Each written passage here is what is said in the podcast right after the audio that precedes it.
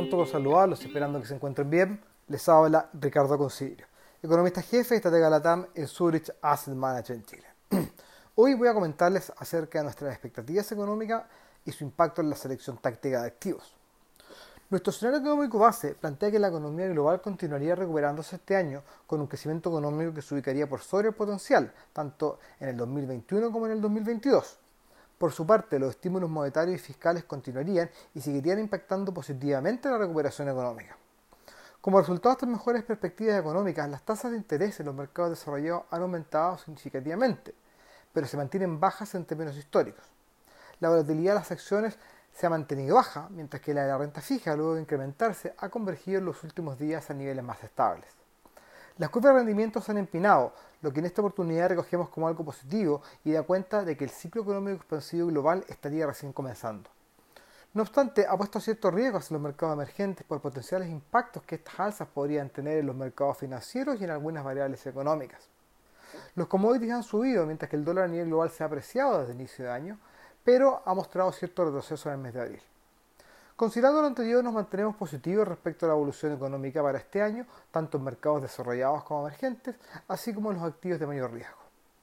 En Chile, el proceso de vacunación ha impulsado positivamente las expectativas y debería comenzar a dar frutos prontamente. No obstante lo anterior, el número de casos COVID se ha mantenido alto y ha obligado a implementar mayores restricciones de movilidad. El impacto que estas tendrían en la actividad económica sería menor que lo ocurría en las primeras etapas de la pandemia. Sin embargo, la actividad económica se contraería el primer trimestre del año para luego mostrar un fuerte repunte en el segundo trimestre, principalmente debido a la baja base de comparación y ya a contar desde la segunda parte del año se comenzaría a ver un mayor dinamismo en la economía. No obstante, el mercado laboral se recuperaría más lento que la actividad.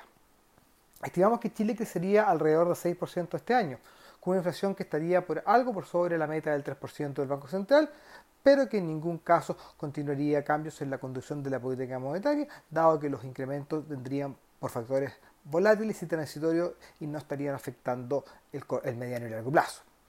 Por el lado de la política fiscal, esta se mantendrá expansiva todo el año y comenzaría a ser retirado el impulso a contar ya del 2022. La bolsa en Chile ha dado cuenta de esta recuperación y ha subido desde comienzo de año un 17,6%, siendo una de las con mejores retornos a nivel global. Por su parte, las tasas de los bonos de gobierno en Chile han aumentado en línea con las mejores expectativas económicas y con lo ocurrido en Estados Unidos, mientras que los spreads corporativos han continuado comprimiéndose.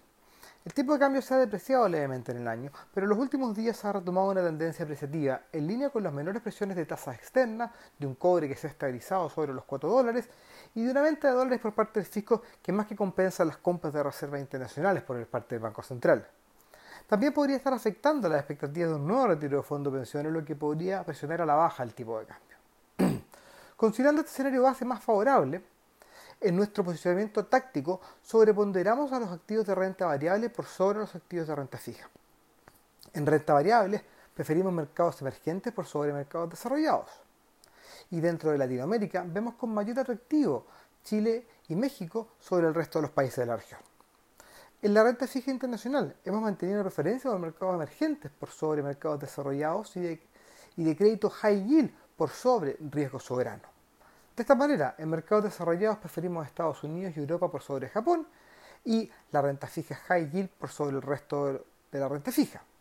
Por su parte, estimamos que la renta fija soberana en Estados Unidos fluctuaría en las próximas semanas en un rango acotado, mientras que preferimos la renta fija corporativa en Europa por sobre la renta fija soberana. Por su parte, dentro de la renta fija emergente asiática preferimos la renta fija en moneda local y en Latinoamérica preferimos la renta fija high yield por sobre la deuda de gobierno denominada en moneda dura. En la renta fija local sobreponderamos la parte media de la curva por sobre la parte corta, prefiriendo emisiones en UEFs por em, sobre emisiones en pesos, así como emisores de buen riesgo crediticio por sobre el riesgo soberano. Esperamos que este comentario haya sido de su interés y recuerden que pueden encontrar toda la información acerca de nuestros productos y fondos en nuestro sitio web switch.cl. Muchas gracias y que tengan una muy buena semana.